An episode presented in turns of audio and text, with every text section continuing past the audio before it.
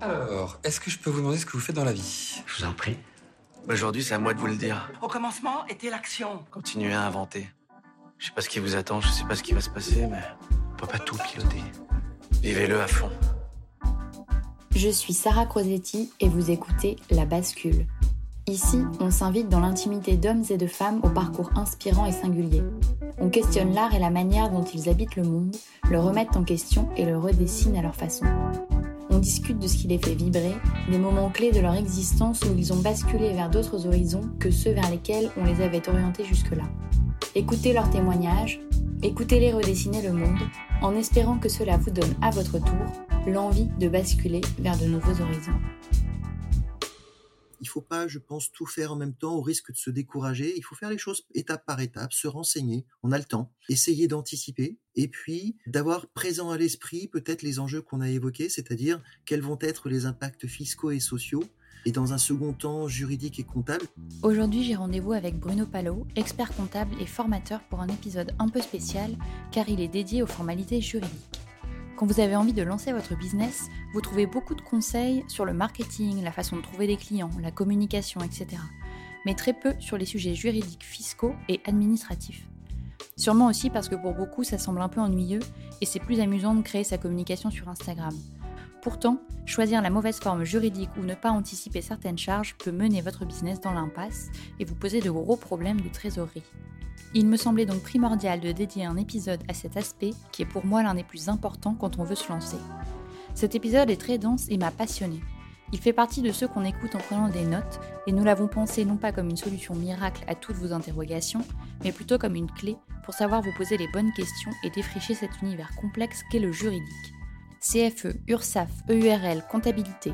À la fin de cet épisode, tous ces termes n'auront plus aucun secret pour vous. Je vous souhaite une belle écoute et j'espère que cet épisode vous inspirera autant que Bruno devant ses comptes de résultats.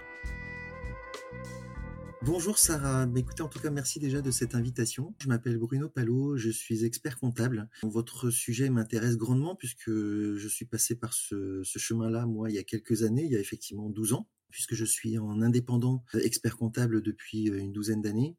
Euh, je travaille en solo aujourd'hui, je traite des missions classiques de la tenue de comptabilité, l'établissement des comptes annuels, euh, l'établissement des fiches de paye, euh, faire les déclarations de TVA quand c'est nécessaire, et puis euh, faire le suivi juridique, donc que ce soit dans l'établissement des statuts ou le suivi du juridique annuel qui est obligatoire pour certaines formes juridiques. Parallèlement à cette activité d'expertise comptable, j'exerce une double casquette avec une activité de formateur, pareil depuis environ une douzaine d'années, où j'enseigne euh, bah, toujours dans mon secteur d'activité, c'est-à-dire dans la filière de l'expertise comptable, auprès d'un public qui prépare les diplômes à l'expertise comptable, que ce soit au niveau Bac plus 3 ou Bac plus 5. C'est très clair. Et avant de rentrer plus dans, dans les détails effectivement techniques, est-ce que euh, vous, à votre niveau, vous avez euh, peut-être vu une recrudescence ces derniers temps, ces dernières années, des gens qui ont envie de créer des entreprises? Les chiffres nationaux parlent d'eux-mêmes, mmh, c'est vrai. de plus en plus de gens, je ne sais pas si c'est suite à la crise du Covid, je ne sais pas si c'est la prise de conscience de la façon dont on travaille, le sens qu'on donne à notre vie professionnelle. Mais c'est vrai que oui, on a de plus en plus de gens qui, souhaitent s'installer, se mettre à, son compte. Mais dans l'ensemble, au niveau national, oui, effectivement, il y a de plus en plus de gens, me semble-t-il, qui sont attirés par la volonté de, de, se mettre à, son compte. Donc ce sera sûrement très utile de, de rentrer un peu plus dans les détails. Peut-être avant de creuser davantage, est-ce que vous pouvez peut-être rappeler les grandes étapes quand on souhaite se lancer ou créer une entreprise, d'avoir un peu une vision globale de toutes les choses auxquelles on doit penser? C'est déjà en soi-même une vaste question, me semble-t-il, puisque lorsque vous décidez de vous installer, que ce soit en solo ou que ce soit sous forme d'association avec d'autres personnes, il faudra dans un premier temps vous interroger sur la forme que vous souhaitez utiliser. On verra peut-être par la suite, on rentrera peut-être un peu plus dans le détail, mais il y a effectivement des formes qui sont plus adaptées, par exemple quand on est en solo, et d'autres formes qui sont plus adaptées quand on décide de, se mettre à plusieurs pour démarrer une nouvelle activité indépendante. Donc déjà, la première question, pour moi, ce sera déjà la forme juridique. Et la forme juridique, elle va aussi dépendre d'autres facteurs, notamment des facteurs fiscaux et sociaux sur lesquels on échangera peut-être tout à l'heure. Le premier point, c'est donc la forme juridique. Ensuite, dans les autres grandes étapes, il faudra effectivement réfléchir, bah, basiquement, j'ai envie de dire, quel nom d'activité vous souhaitez donner. Est-ce que vous souhaitez donner votre nom personnel? Est-ce que vous souhaitez donner un nom neutre? Ce qui constituerait peut-être ce qu'on appelle un nom commercial ou une dénomination sociale. Donc ça, c'est déjà une première étape de réflexion aussi. Et donc, à la suite de cette recherche-là, il y a une deuxième étape qui est sous-jacente, c'est le fait que ce nom ne soit pas déposé en tant que marque. Donc il y a peut-être aussi parfois des démarches, c'est pas systématique, mais il y a peut-être parfois des démarches de recherche auprès de l'INPI. Euh, donc ça aussi, ça prend un peu de temps. Il faut y penser si euh, voilà, s'il y a nécessité. Mais a priori, si vous prenez votre nom personnel, il y a peu de chances qu'il y ait une marque qui soit déposée à votre nom. Oui, c'est ce que j'allais dire. L'INPI, c'est vraiment si on décide de ne pas prendre son, son propre nom. Euh, ensuite, si vous souhaitez créer une, une, société, il y a une autre étape qui va être fondamentale, c'est celle de l'établissement des statuts. Selon votre situation, il y a euh, certaines notions faut, dont il faudra que vous preniez, euh, vous preniez compte parce que l'établissement des statuts va faire perdurer votre activité et c'est ce qui va faire que vous avez créé la bonne forme et vous avez mis les bonnes clauses. C'est un peu comme un contrat. Hein. Un contrat, pour moi, il y a les conditions d'entrée dans le contrat, il y a les conditions de vie du contrat et il y a les conditions de sortie du contrat. Eh bien, les statuts, c'est un contrat. Et il faut bien penser, si vous décidez de vous associer, euh, bah, comment est-ce qu'on se quitte si jamais on décide de se quitter dans le futur? Et il est tout à fait normal pour moi que des, gens changent. On a le droit de changer de projet au cours de sa vie. Et donc, du coup, euh, rédiger des statuts et des clauses, insérer des clauses permettant de prévoir des conditions de vie ou de sortie, me semble-t-il, c'est quelque chose d'important. Autre, euh, autre étape, c'est où est-ce que vous allez exercer votre activité? Donc, il y a des locaux, peut-être, euh, qu'il faudra euh, choisir en tant que siège social.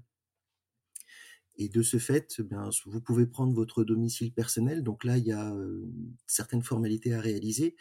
Ou alors, si vous exercez une activité commerciale, par exemple, grand public, ou vous vendez à des particuliers, il faudra peut-être prendre un local commerçant avec du passage. Et donc là, pour le coup, ça entraîne aussi peut-être la signature d'un bail commercial.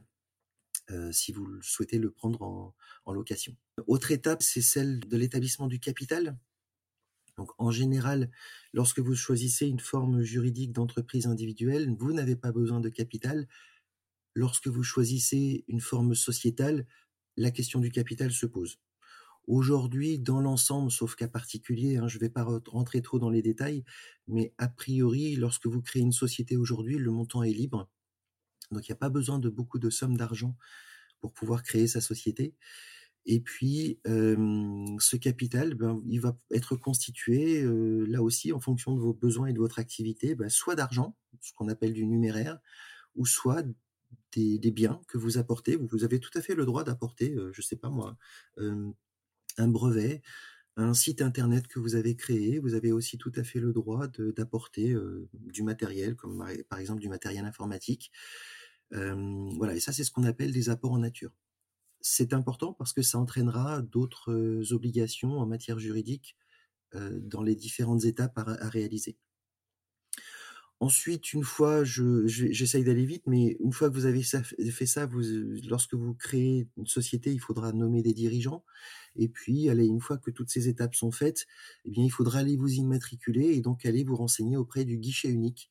Euh, puisqu'aujourd'hui, depuis le 1er janvier 2023, c'est a priori le guichet unique qui est le seul habilité pour euh, pouvoir créer sa société aujourd'hui. Je m'arrête là. J'ai encore plein de choses à dire, mais je m'arrête là.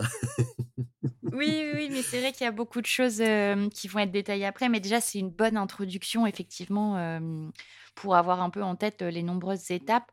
vous en parliez précédemment, mais effectivement, il y a plusieurs grandes familles possibles quand on veut choisir sa forme juridique, les formes sociétales et les formes individuelles. Est-ce que vous pourriez peut-être refaire un peu une présentation de ce qu'il existe quand on veut créer sa société en termes de format?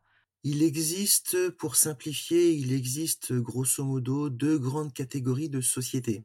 Alors, je mets tout de suite de côté ce qu'on appelle l'entreprise individuelle, avec son corollaire, c'est-à-dire la micro-entreprise. Donc ça, c'est une, première grande forme, mais c'est pas ce qu'on appelle des sociétés, c'est ce qu'on on appelle ça des entreprises. C'est important de le mettre à part parce que ça aura des conséquences peut-être au niveau fiscal qu'on aura peut-être l'occasion de voir après. Ensuite, sur les sociétés, il existe allez, deux grandes familles de, sociétés. La première famille, ce sont les sociétés de personnes. Pour schématiser, en fait, l'idée, c'est de dire ce qui compte dans l'association, c'est la qualité euh, et la confiance dans les associés. Autrement dit, dans une société de personnes, on connaît ses associés. À l'inverse, la deuxième grande famille, ce sont les sociétés de capitaux. Et les sociétés de capitaux, c'est peut-être euh, des titres que vous achetez en bourse de sociétés qui sont cotées. Je pense à des actions comme, je moi, Renault, Peugeot, euh, ou a priori, lorsque vous allez acheter des titres de ces sociétés de capitaux, a priori, vous ne connaissez pas les associés ou les actionnaires euh, de ces sociétés-là. Donc voilà, ce qui compte là, c'est pas tant la qualité de l'association, c'est plutôt l'argent. C'est l'argent qu'on va pouvoir mettre dedans. Donc, si vous avez plutôt des besoins financiers pour créer votre activité, je vous orienterai plutôt vers une société de capital de type société anonyme, par exemple. Si c'est plus la relation avec des associés, avec des, gens de confiance que vous allez créer une structure, vous vous orienterez peut-être vers une société de personnes.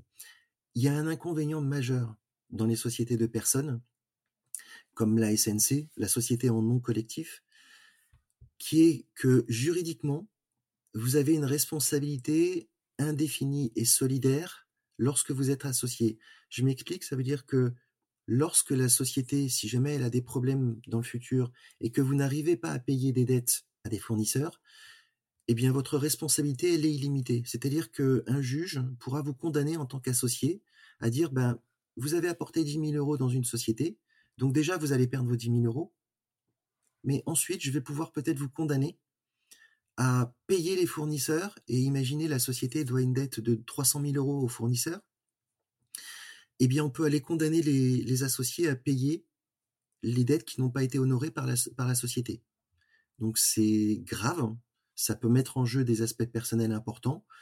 C'est pour ça que cette forme de structure est très peu utilisée. Elle a un avantage juridique important, qui est la protection du capital et du patrimoine, euh, puisque pour schématiser, lorsque vous êtes associé d'une société de personnes, je grossis le trait, mais vous êtes peut-être en fonction des clauses que vous mettez dans les statuts, vous, êtes peut-être même prisonnier de cette société. Donc vous ne pouvez pas en sortir comme vous voulez. Donc ça protège le patrimoine.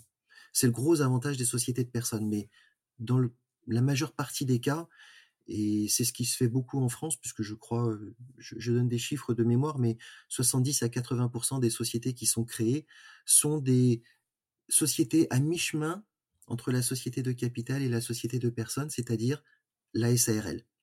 C'est un peu un mix entre les deux et qui offre une souplesse et une sécurité juridique qui est beaucoup plus importante. Donc la SARL, lorsqu'on veut s'associer à plusieurs, et on a une particularité, c'est dans la SARL, on a le droit de créer une, SARL seule lorsqu'on veut exercer en solo. Ça s'appelle le URL.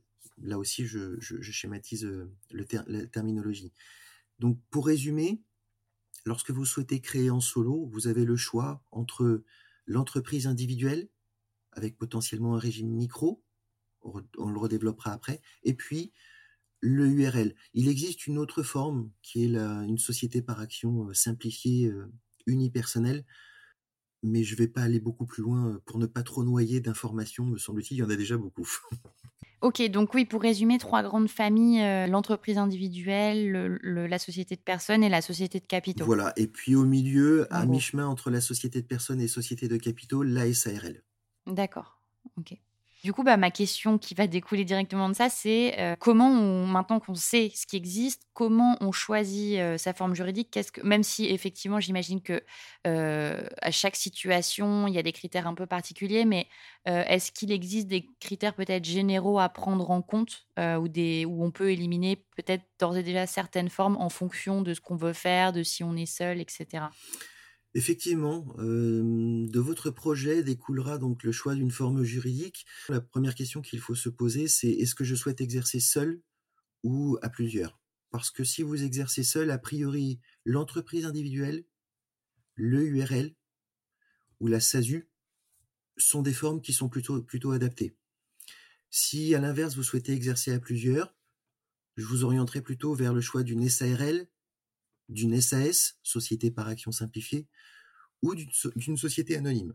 Ensuite, ça c'est le premier critère. Deuxième critère, j'ai tendance à penser euh, quelle, est l'activité que vous souhaitez exercer, puisque vous allez pouvoir exercer une activité peut-être commerciale, artisanale, industrielle, mais ça peut être aussi, selon les circonstances, ça peut être des activités non commerciales. Donc, je, je, pense notamment à toutes les activités, les professions libérales, dont je fais partie notamment.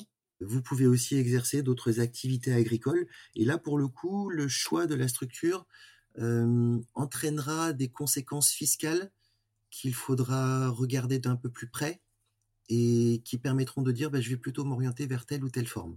Ensuite, autre critère que je, propose de, tenir compte pour le choix de sa forme juridique, c'est quel est le niveau de chiffre d'affaires que je pense faire dans le futur. Il ne s'agit pas de raisonner, me semble-t-il, à court terme, mais c'est de se dire, pardon, à moyen terme ou à long terme, à long terme c'est toujours délicat, mais à moyen terme, si je souhaite rester seul, je sais à peu près combien je vais faire de chiffre d'affaires, à peu près. Euh, donc du coup, ça m'orientera peut-être vers une forme plus simplifiée qu'une forme complexe comme la société anonyme. Est-ce que j'ai vraiment besoin d'une société anonyme quand je suis seul? Ou quand on est à deux mais qu'on veut pas faire un chiffre d'affaires très important et qu'on n'a pas besoin de, moyens financiers très importants? Troisième critère, donc le chiffre d'affaires. On le redéveloppera après parce que ça permet aussi parfois de, rester dans un régime très simple qui est le régime micro. Autre question qu'il faut se poser quant à la forme juridique que vous allez choisir, ce sont donc les moyens dont vous avez besoin pour exercer votre activité. Est-ce que vous avez besoin de moyens mobiliers? Est-ce que vous avez besoin de moyens immobiliers? J'ai besoin d'un local commercial. Est-ce que vous avez besoin d'argent, de moyens financiers?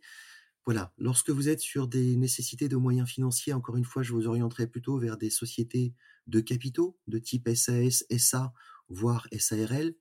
A priori, quand vous avez très peu de frais, très peu de moyens à mettre en œuvre, on peut rester sur une forme simplifiée comme l'entreprise individuelle, la micro-entreprise, le URL, ou si on est à plusieurs, une SARL. Autre question qu'il faut se poser quant à la forme juridique, c'est dans le cadre de mon activité, à qui je vais vendre? Est-ce que je vais vendre à des particuliers? Est-ce que je vais vendre à des entreprises? Ça, ça va avoir un impact dans notre réflexion en matière fiscale concernant notamment la TVA. Et donc je viens sur les deux aspects qui vont être les plus importants, outre ceux qui sont déjà importants qu'on a évoqués, c'est les conséquences fiscales et sociales que va entraîner la forme juridique que j'ai choisie. Et du coup, le statut que j'aurai euh, en tant que dirigeant. Donc pour moi, ce seront les deux derniers critères dont il faudra tenir compte, pardon, c'est les conséquences fiscales et sociales. Je pense avoir fait le tour de, des, des, critères importants à étudier lorsqu'on décide de se mettre en indépendant. Mmh, très clair. Pour que ce soit peut-être plus parlant, si on prend un exemple de, de quelqu'un qui veut se lancer dans la prestation de service, quel que soit le, le service, que ce soit de la prestation de photos ou ou du développement de site web, enfin peu importe, mais en tout cas une prestation et qui projette un chiffre d'affaires d'environ 40 000 euros la première année, qu'est-ce que vous pouvez conseiller à cette personne?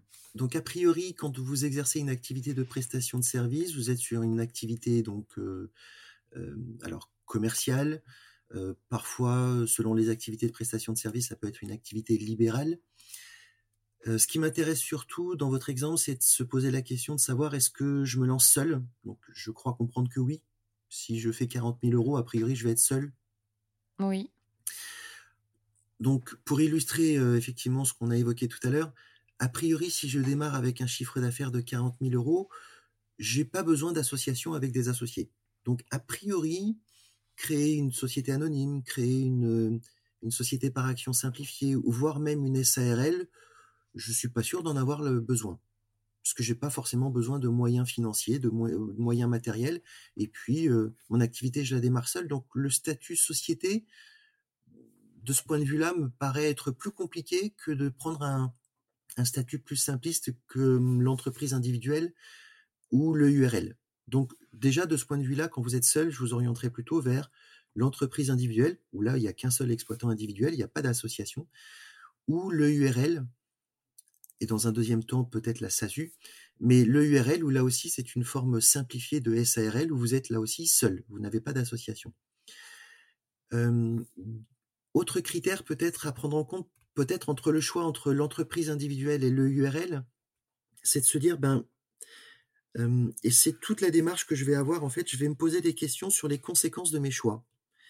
Et alors peut-être pour illustrer, pour être plus précis, je pense quand vous créez une structure juridique, vous démarrez votre activité, que ce soit en solo ou sous forme d'association, il faut que vous réfléchissiez aux conséquences juridiques, fiscales, sociales et comptables de votre choix. Votre choix va entraîner des conséquences dans ces quatre domaines-là. Donc, pour l'instant, j'évoque l'aspect juridique. Et donc, concrètement, si je réfléchis entre une entreprise individuelle et une URL, la conséquence juridique, la différence juridique entre les deux, c'est que si je choisis le je vais devoir créer des statuts, alors que dans l'entreprise individuelle, non.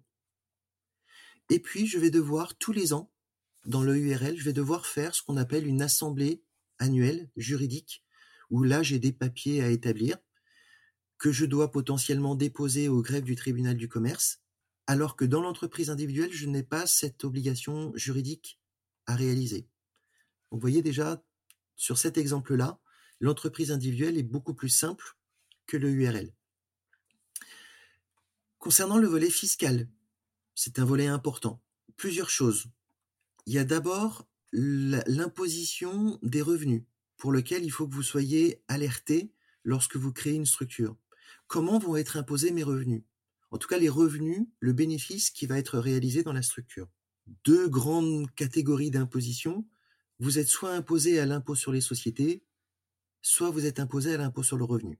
Pour vous donner un ordre d'idée, aujourd'hui, l'impôt sur les sociétés, à hauteur d'un bénéfice d'environ 44 000 euros, 42 000 euros, pardon, vous êtes imposé à un taux de 15%. Donc imaginez que euh, sur vos 40 000 euros de chiffre d'affaires, vous fassiez 30 euh, 000 euros de bénéfice parce vous avez 10 000 euros de charge, eh bien, vous serez imposé à hauteur de 15% sur votre bénéfice de 30 000 euros. À l'inverse, lorsque vous choisissez d'être imposé au niveau des revenus de la société ou de l'entreprise individuelle, vous choisissez d'être imposé à l'impôt sur le revenu, ça va dépendre de votre situation personnelle, de votre foyer fiscal. Et donc, là aussi, ce sont des chiffres théoriques puisqu'il faut prendre en compte votre situation personnelle. Est-ce que vous avez des enfants ou pas? Est-ce que vous faites des dons à des associations? Est-ce que vous employez du personnel de maison pour garder vos enfants, faire du ménage, etc., qui vont réduire la fiscalité? Mais en théorie, il y a des tranches marginales d'imposition. Imaginez que vous releviez d'une tranche d'imposition à 30%. Alors c'est quand même, on n'est pas dans des, tranches d'imposition très élevées. Hein. On est dans des tranches moyennes, hein. c'est-à-dire c'est des gens qui gagnent entre eux qui ont des revenus du foyer fiscal qui se situent, alors c'est des fourchettes approximatives, hein, mais entre, 60, entre 25 000 et 70 000 euros de revenus par an. Lorsque vous êtes imposé à un une, tranche d'imposition à 30%, eh bien, votre revenu de 30 000 euros, eh bien, il serait imposé, en théorie encore une fois, à 30%. On serait sur un impôt de théorique, hein, j'ai dit 30 000 euros, 30%, ça ferait du 9 000 euros d'impôt sur le revenu. Si je compare avec mes 42 000 qui sont imposés à 15% à l'IS, je suis sur un impôt à 3 000 euros. Donc vous voyez qu'il y a quand même un différentiel qui est important. Je passe rapidement, mais c'est une vraie question aussi, mais là je ne peux pas rentrer trop dans la technique, sinon je, risque de vous noyer de, chiffres qui sont totalement mmh inaudibles. Mais la question du régime micro se pose ici aussi, puisque lorsque vous êtes sur ces niveaux de, chiffre d'affaires, effectivement, vous pouvez vous interroger sur l'idée d'être imposé à un régime micro. Un régime micro, c'est un peu particulier, c'est que vous êtes taxé forfaitairement. Voilà, donc il y a des taux qui sont un peu particuliers, il y a des abattements qui sont forfaitaires, et là aussi, c'est une vraie question qu'il faut se poser. Si vous considérez que dans le futur, vous allez rester sur ces niveaux de chiffre d'affaires, il faut s'interroger sur l'éventualité de l'utilité d'un régime micro. Et ça peut effectivement avoir son utilité. Fiscalement, je disais donc, il y a une conséquence en matière d'imposition sur les revenus sur lequel vous devez vous interroger. Et puis, il y a un autre aspect qui est la TVA. La TVA, vous m'avez donné un chiffre d'affaires de 40 000 euros. Malheureusement, je dépasse euh, le seuil qui est prévu par euh, la législation fiscale, qui consiste à dire, bah, à ces niveaux de chiffre d'affaires, je dois facturer de la TVA à mes clients. Je dois rajouter 20% de TVA. Parce que c'est quoi, c'est quoi le, chiffre d'affaires, euh, pour, par curiosité, où on peut être exonéré de TVA Alors, les seuils ont changé, pareil, il n'y a, a, pas très très longtemps, mais Concernant les prestations de services, on est de l'ordre de 37 000 euros. C'est 36 800, me semble-t-il, de mémoire, précisément. Donc, on est légèrement au-dessus du seuil. Alors, là aussi, je rentre pas dans le détail, mais il y a des tolérances euh, les premières années euh, qui font que vous pouvez malgré tout rester en franchise de TVA, c'est-à-dire ne pas rajouter 20% de TVA sur votre facture de vente. Mais en rythme normal annuel, il faudra que vous considériez que vous devez facturer de la TVA. Et ça, ça pose un problème pour moi de, modèle économique, puisque j'en reviens sur ce que je vous disais tout à l'heure, tout dépend à qui vous vendez. Si vous vendez à des particuliers et que demain vous leur dites, je ne sais pas, sur vos 40 000 euros, vous leur facturez, euh, des, factures de 500 euros euh, sans TVA, si vous commencez à être dans l'obligation de devoir facturer de la TVA, eh bien, vous devez rajouter 20% de, TVA. Donc, ça veut dire que vous allez annoncer à votre client, cher client particulier, je dois vous facturer non plus 500, mais 600 euros. Est-ce que votre client va accepter? Je ne suis pas sûr. Ça remet en cause votre modèle économique. Donc, ce que vous risquez de devoir faire aussi potentiellement, lorsque vous dépassez le seuil, c'est le fait que vous deviez devoir euh, maintenir votre prix de vente à 500 euros parce que le client n'acceptera pas la hausse et que bah, fatalement, vous allez devoir reverser 20% de votre chiffre d'affaires, donc vous allez reverser 20% de vos 500 euros. Donc vous allez perdre du chiffre d'affaires.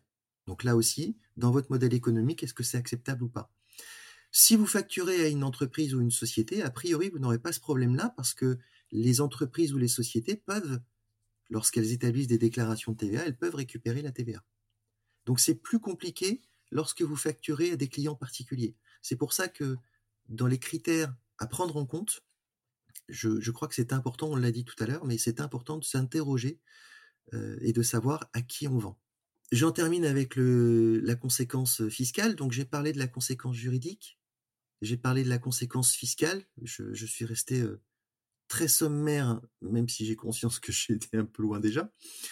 Autre critère à prendre en compte, et pas des moindres, c'est la conséquence sociale de votre activité, si vous exercez seul, a priori, vous allez relever du régime des non-salariés. Vous êtes un indépendant au niveau social, au niveau des caisses de sécurité sociale.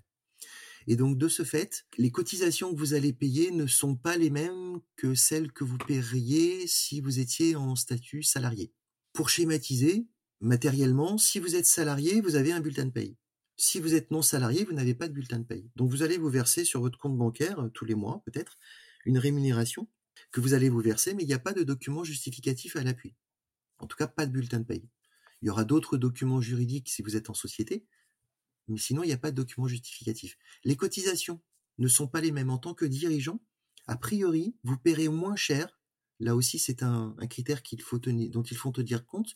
Vous paierez moins cher lorsque vous êtes en statut indépendant que lorsque vous êtes en statut salarié. Parce qu'il y a des cotisations de retraite qui sont beaucoup plus lourdes, sujet d'actualité, mais il y a des cotisations qui sont beaucoup plus lourdes lorsque vous êtes en, statut salarié, dirigeant je parle, hein, dirigeant. Je rentre pas trop dans le détail là aussi, mais ça mériterait dans votre exemple ici de, chiffrer, de chiffrer quel est l'impact social, quel est le coût social de, dans, cette situation. Je, vais simplifier.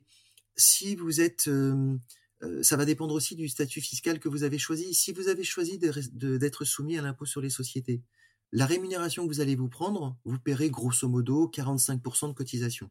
Si vous décidez de ne pas vous verser de rémunération, vous n'aurez pas de cotisation. À l'inverse, si vous optez pour l'impôt sur le revenu en matière fiscale, eh bien là, euh, vos cotisations seront les mêmes que celles qui ont été calculées pour l'impôt sur les sociétés, à ceci près qu'elles seront calculées sur l'intégralité du bénéfice, même si vous ne vous l'êtes pas versé, et même si vous ne vous prenez pas de rémunération, pardon, eh bien vous serez taxé sur le bénéfice total. Donc j'ai plus de j'ai plus de souplesse en IS qu'en IR en matière de conséquences sociales. Je ne rentre pas là aussi dans le régime micro, puisque le régime micro, Là aussi, il y a des cotisations qui sont forfaitaires, alors qui sont, il faut que vous le reteniez, me semble-t-il, c'est important, qui sont bien moins importantes que lorsqu'on parle des 45% de non-salariés. Euh, je vous ai pas dit le taux, mais grosso modo, il faut compter euh, plus de 70% quand vous êtes 70% de cotisation en tout, hein, lorsque vous êtes salarié. Donc ça a un coût très très important. Pour mémoire, pour comparaison, quand vous êtes en régime micro, vous avez, alors selon les activités, hein, mais là je prends votre exemple de prestation de service, vous avez un taux de cotisation de 20%, donc qui est bien moindre que les 45% évoqués mmh. tout à l'heure. 70%, ça veut dire que quand vous voulez vous verser un salaire, il faut que vous ayez presque le double en fait. Euh, c'est ça. Vous, payez euh, quasiment euh, une, aussi grosse partie en cotisation que ce que vous vous versez en salaire. C'est ça. En fait. Parce que sur les bulletins de paye, et peut-être que vous avez, enfin, je parle aux auditeurs et aux auditrices qui nous écoutent, peut-être que vous avez eu l'expérience d'être en statut salarié. Et lorsque vous regardez vos bulletins de paye, vous avez des cotisations qui sont à votre charge il y en a pour à peu près 20% du salaire brut. Et à côté de ça, vous avez des cotisations d'ordre patronal.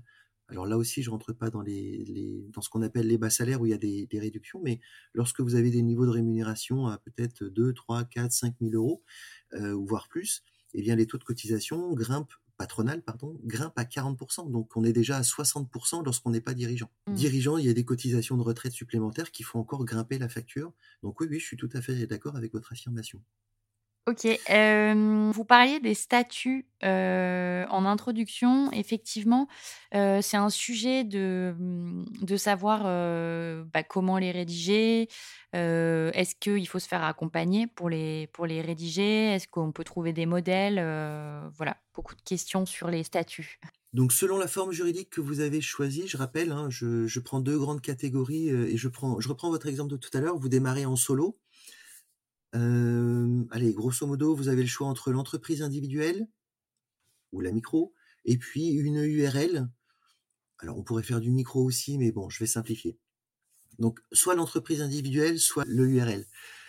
Je répète la, la différence essentielle d'un point de vue juridique. Entreprise individuelle, pas besoin de statut, alors que la société, oui, le URL. Donc, il y a déjà cet avantage-là pour l'entreprise individuelle, je n'ai pas besoin de rédiger des statuts. Si vous décidez de partir sur une forme sociétale, donc EURL, SARL, SAS, SA ou d'autres formes que sais-je, euh, il faut effectivement rédiger des statuts. Il existe sur, euh, vous pouvez retrouver effectivement sur Internet euh, un certain nombre de, modèles.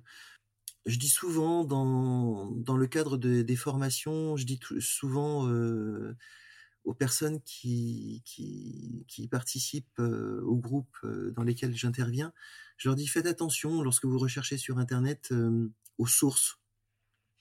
Et parce que des sources, vous allez en trouver plein concernant les, modèles de statut.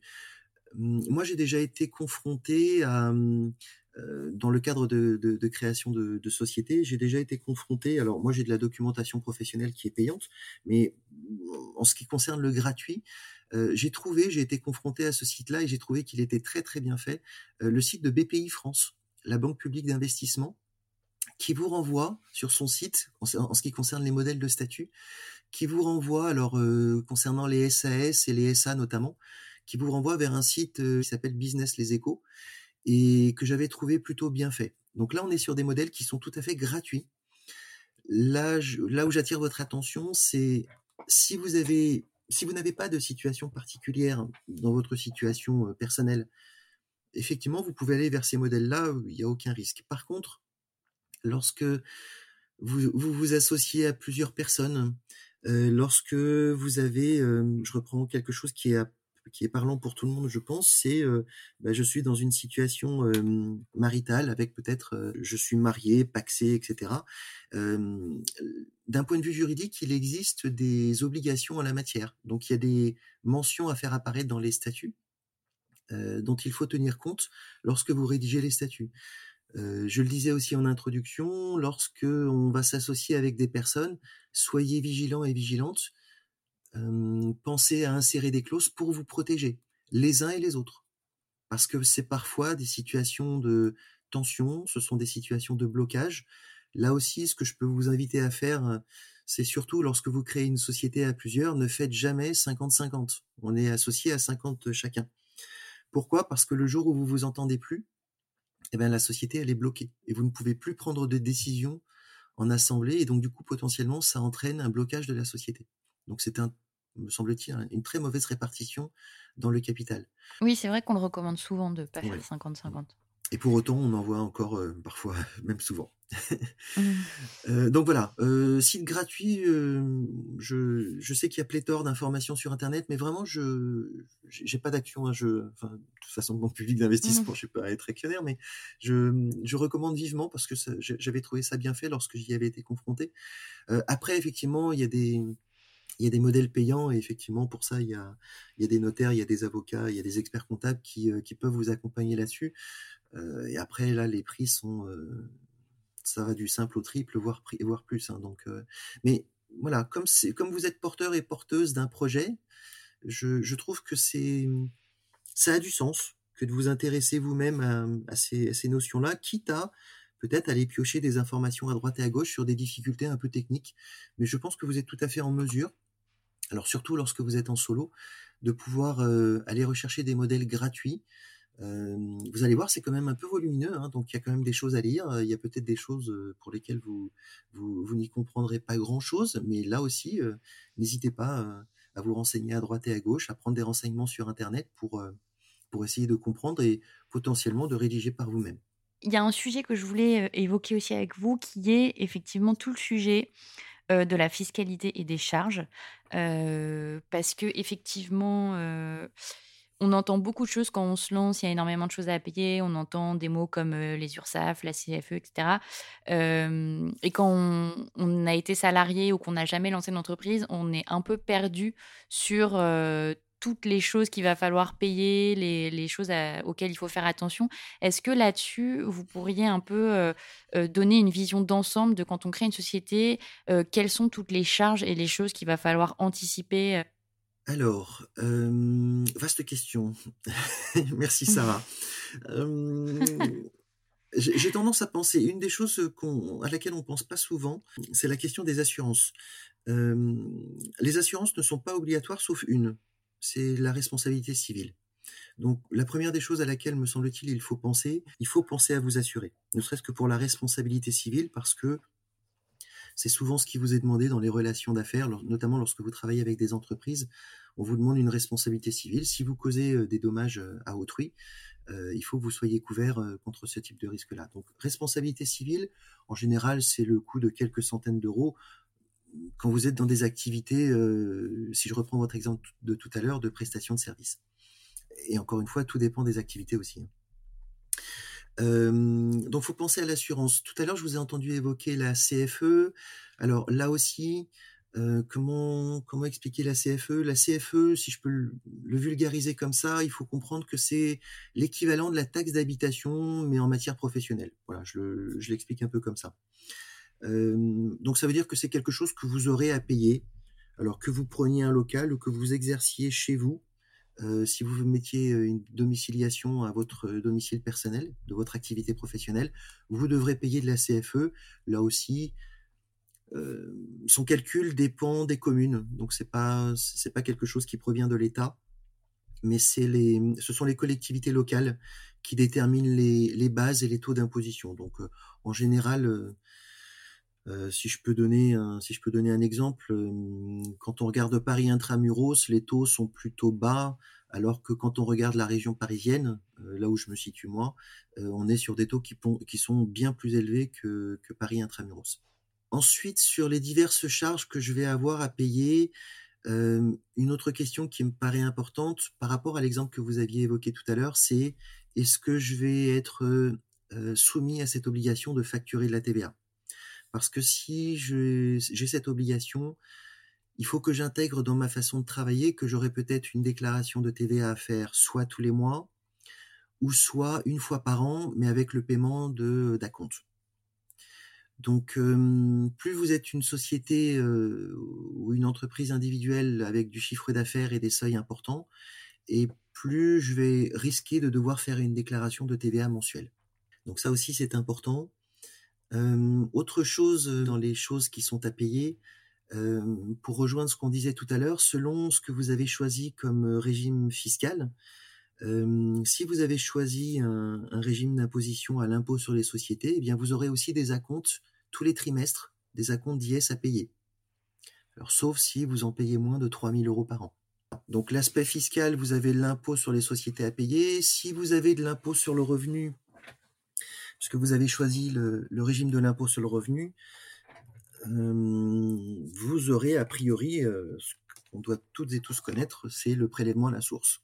Que ce soit sur un bulletin de paye ou ailleurs, aujourd'hui, euh, fiscalement, c'est assez bien généralisé, quels que soient les domaines d'activité que l'on réalise, y compris quand vous ferez des bénéfices sur votre activité d'indépendant ou d'indépendante, vous aurez effectivement un prélèvement à la source qui sera mis en place en fonction du revenu que vous aurez réalisé. Et puis, donc, vous l'avez évoqué, le dernier volet, c'est euh, le volet social. Donc, euh, je vais devoir payer des cotisations. Donc, encore une fois, pour reprendre votre exemple de tout à l'heure, si j'ai choisi un régime fiscal de l'IS, je vais être, je vais payer des cotisations sur ce que j'ai effectivement pris comme rémunération. Donc, si j'en prends pas, j'ai pas de cotisation. Et si j'ai choisi le régime de l'impôt sur le revenu, je vais donc devoir payer des cotisations, non pas sur ce que je me verse, mais sur l'intégralité du résultat que j'aurais réalisé. Et donc du coup, là, j'aurai des cotisations à payer. La grande différence donc sur le statut social pour savoir, pour maîtriser comment je vais payer tout ça, c'est de se dire est-ce que je suis salarié ou non salarié? L'idée est la suivante. Quand je suis salarié, j'ai donc un bulletin de paye. Euh, alors, euh, sauf quand je suis en solo. Hein. Là, pour le coup, euh, on avait fait l'exemple tout à l'heure, mais je l'avais peut-être pas verbalisé lorsque je suis en solo, je ne peux pas être salarié. C'est compliqué. Donc, euh, non, non, non, non, mais euh, c'est-à-dire que quand on est solo euh, et qu'on se verse un salaire, c'est qu'on est du coup dirigeant avec un salaire en fait. je suis dirigeant et je prendrai une rémunération. Mais cette rémunération, d'un point de vue social, pas fiscal, social, mmh ne s'appellera pas un salaire. En fiscalité, ça sera assimilé pour l'imposition à un salaire. Donc, pour essayer d'être le plus clair possible, même si je sais que la matière est très compliquée, euh, pouvoir avoir un statut de salarié, ça revient à dire je ne contrôle pas la structure que j'ai créée. Donc, quand j'ai créé une entreprise individuelle, je suis tout seul, je la contrôle. Donc, je ne peux pas être salarié. Je suis forcément non salarié. Quand je m'associe mmh. dans une SARL avec des associés, euh, des partenaires commerciaux ou que sais-je, des gens euh, de mon entourage, et que euh, je détiens par exemple 30% du capital de la société, là j'ai le droit d'être salarié parce que je ne contrôle pas, à 30%, je ne contrôle pas la société.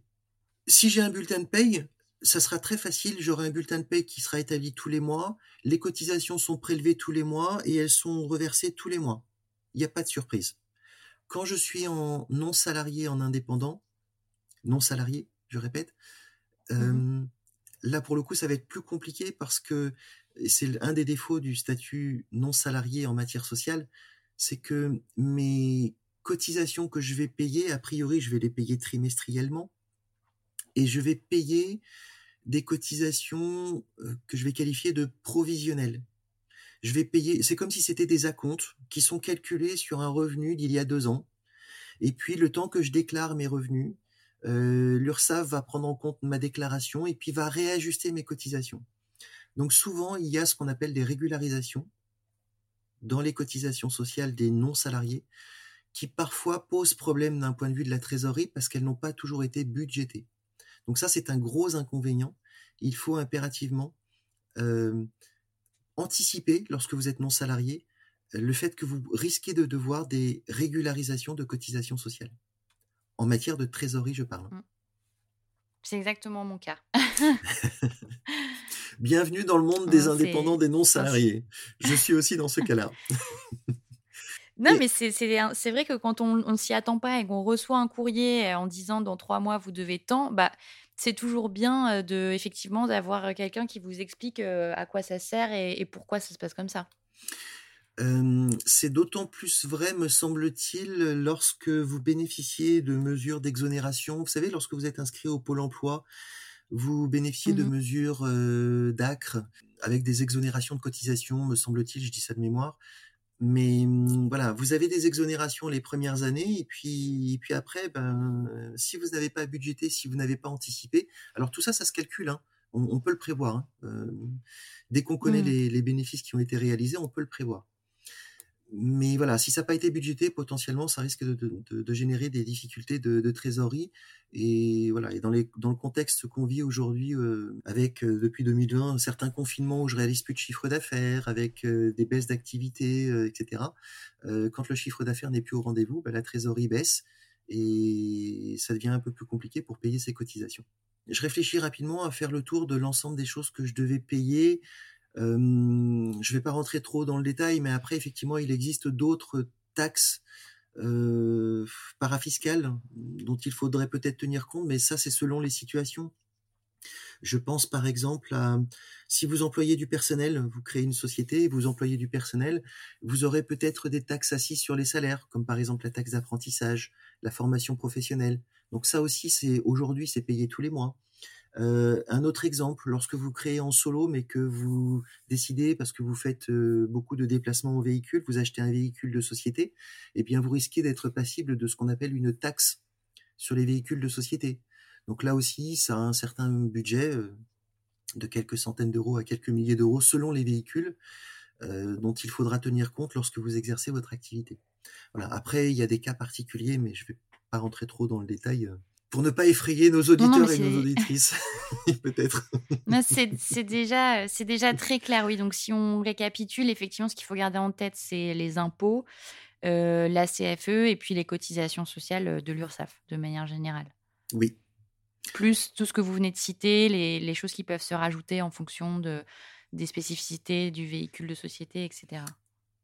Vraiment, j'insiste je, je, sur ce que vous venez de rappeler le plus important quand on, décide de s'installer, quand on fait vivre une structure qu'on a créée, c'est de bien mesurer au départ les impacts fiscaux et sociaux. C'est pour moi le, le, plus important, c'est ce qui va permettre aussi de pouvoir faire des économies de charges, de pouvoir économiser sa trésorerie et aussi de répondre peut-être le mieux aux besoins que l'on a nous en tant que dirigeant ou dirigeante à titre personnel. Et ça, effectivement, c'est du cas par cas. C'est euh, de, de, de, faire des calculs de comparaison de situation euh, euh, avec des scénarios, en fait. Il y a des, il y a des structures qui, qui, qui, accompagnent dans la création des sociétés et qui vous disent bah, très très rapidement, bah, compte tenu, vous voyez, si je m'arrêtais simplement à cette première mesure qu'on a dit, est-ce que j'exerce seul ou est-ce que j'exerce à plusieurs? Bah, Moi, je serais en mesure de vous dire, bah, allez vers l'entreprise individuelle si vous êtes seul et allez vers une SARL si vous êtes à plusieurs. Mais je trouve que c'est fausser le mmh. raisonnement et de, se, mal calibrer son projet à long terme. Je vous donne un exemple euh, par rapport aux exemples qu'on avait chiffrés. Moi, lorsque je me suis créé, je me suis posé la question et à quoi, euh, selon quel régime fiscal je veux être imposé? Est-ce que je vais être imposé à l'impôt sur le revenu ou à l'impôt sur les sociétés? Et donc, après réflexion, après euh, chiffrage, euh, sur euh, ce qu'est ma vie, mon foyer fiscal, et compte tenu des taux d'imposition à l'impôt sur les sociétés, j'ai choisi d'opter pour l'imposition à l'impôt sur les sociétés, parce que je souhaitais bénéficier de ce taux d'imposition à 15%, parce que je savais que potentiellement, au niveau de l'impôt sur le revenu, je risquais d'être dans des taux d'imposition personnels à l'impôt sur le revenu qui étaient plus élevés que les 15%. Aujourd'hui, moi, je fais des bénéfices qui sont inférieurs aux 42 000, donc je bénéficie pleinement, pleinement du taux d'imposition à 15% de l'IS. Mmh Et je fais des économies de, de, coûts fiscaux. Non, non, mais c'est intéressant d'avoir un exemple, c'est parlant, euh, effectivement, de dire qu'il faut bien euh, comparer sa situation euh, personnel, euh, voir quelle est euh, la, fourchette de taux qu'on a actuellement à l'impôt sur le revenu et voir ce qui, la différence avec un impôt sur la société. C'est important de le rappeler, effectivement. C'est vrai. Et si je peux rajouter, j'ai une idée qui me vient à l'esprit. J'avais eu la chance de rencontrer dans mon entourage personnel des. Euh, je me souviens, c'était c'était une amie qui, il y a quelques années, m'avait dit. J'avais beaucoup aimé l'expression qui m'avait dit, bah, en fait, quand tu, quand tu dois prendre une décision, n'hésite pas à prendre une feuille de papier blanche et puis, euh, parce que le, le, faire manuellement, je trouve que c'est plus parlant que sur ordinateur, mais bon, ça c'est à titre personnel. Mais faire une colonne, mmh. euh, à gauche les avantages et à droite les inconvénients.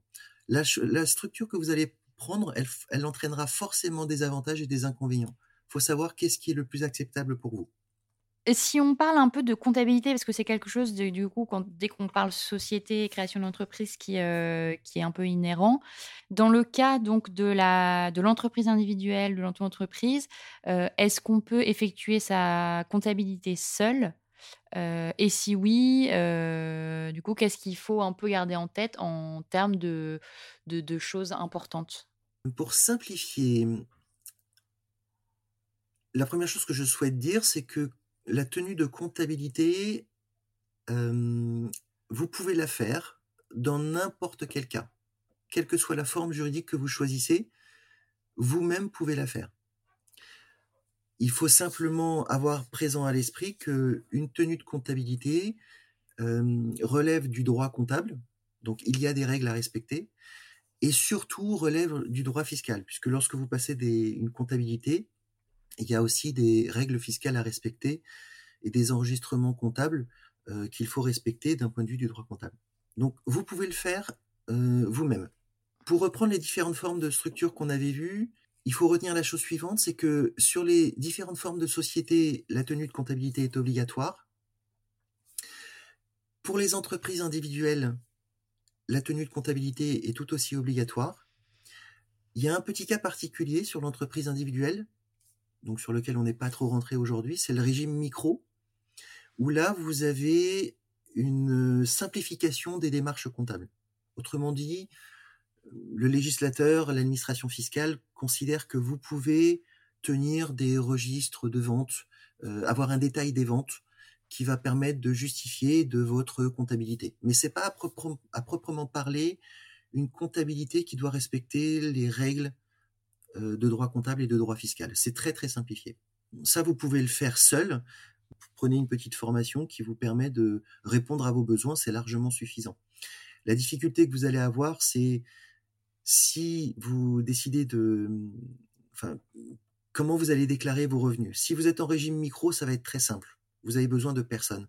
Quand vous êtes en entreprise individuelle ou en société, le problème, c'est qu'il va falloir établir ce qu'on appelle une liasse fiscale que vous allez devoir envoyer à l'administration fiscale. Et là, pour le coup, on rentre un peu plus dans la technique. Euh, c'est plus compliqué. Et c'est souvent pour ça que les sociétés font appel à des experts comptables notamment. Mais une société pourrait très bien euh, embaucher des comptables qui font ce travail-là. Et j'ai pas l'obligation d'avoir un expert comptable. L'expert comptable n'est obligatoire dans aucune forme juridique. Ok, donc c'est quand on doit faire sa comptabilité qu'on a une forme qui n'est pas un régime micro, l'idéal c'est soit de faire appel à un expert comptable, soit d'avoir un comptable parmi ses, effectifs. On arrive bientôt à la fin de cet entretien. J'ai une, une, question sur euh, les outils peut-être, les ressources. Euh, alors vous en avez recommandé un peu avec la BPI par exemple. Euh, est-ce qu'il y a d'autres choses utiles, des ouvrages, des sites internet, etc., que vous pourriez recommander quand on veut se lancer dans la création d'une forme d'entreprise?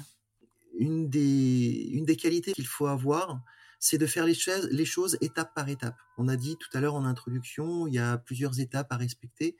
Euh, il faut pas, je pense, tout faire en même temps au risque de se décourager. Il faut faire les choses étape par étape, se renseigner. On a le temps.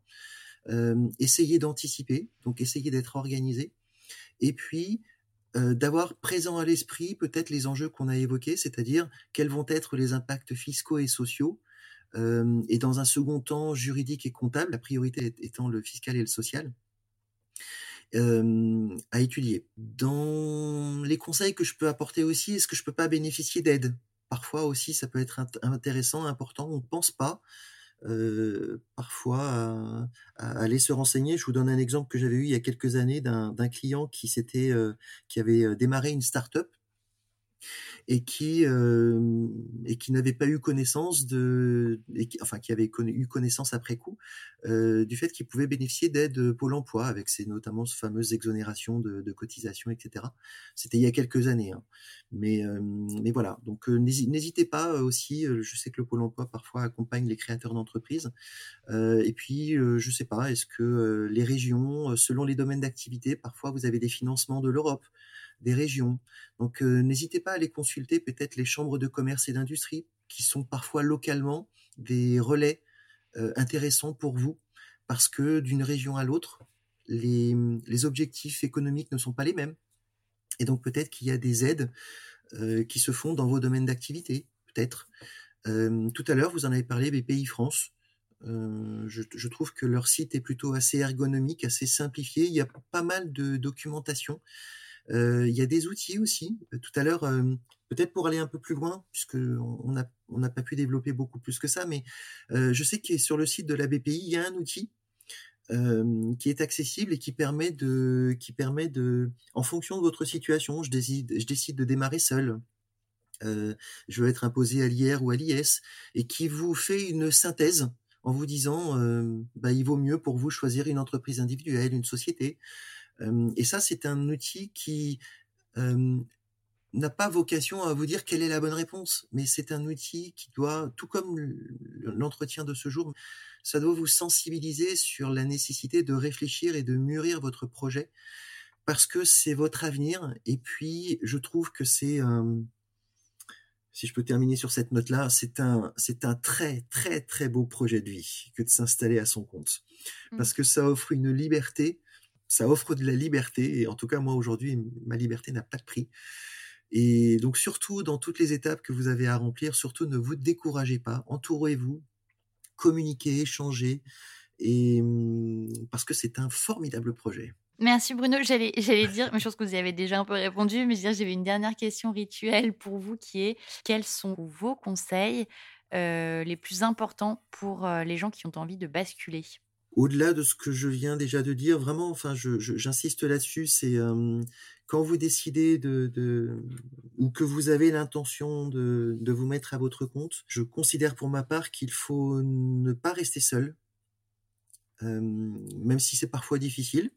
On peut euh, ne pas forcément être dans l'esprit de travail de groupe, etc. Mais euh, s'ouvrir aux autres, s'ouvrir aux organismes qui existent, euh, contacter des gens, euh, même si on est en difficulté avec des gens qu'on connaît pas, on peut le faire aussi avec déjà son entourage propre, c'est déjà pas mal. ne pas hésiter à échanger, etc. Et peut-être pour répondre, pour reprendre une des premières questions que vous aviez évoquées tout à l'heure, l'indépendance, la liberté.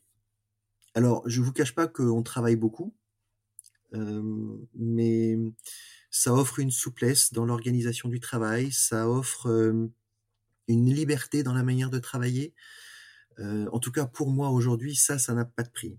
Je vous, avoue, je vous avoue que je serais le plus malheureux du monde si je devais retourner en statut salarié.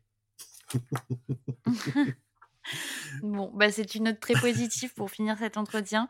Euh, merci beaucoup pour toutes ces informations qui sont denses mais oui. utiles. Euh, pour ceux qui veulent en savoir plus ou peut-être euh, vous contacter, où est-ce qu'on peut trouver vos coordonnées? Est-ce que vous avez un site internet? Alors non, je n'ai pas de site internet, je n'ai pas d'image numérique. ça fait partie de ma liberté que j'évoquais tout à l'heure. Et puis j'ai pas le temps pour gérer tout ça.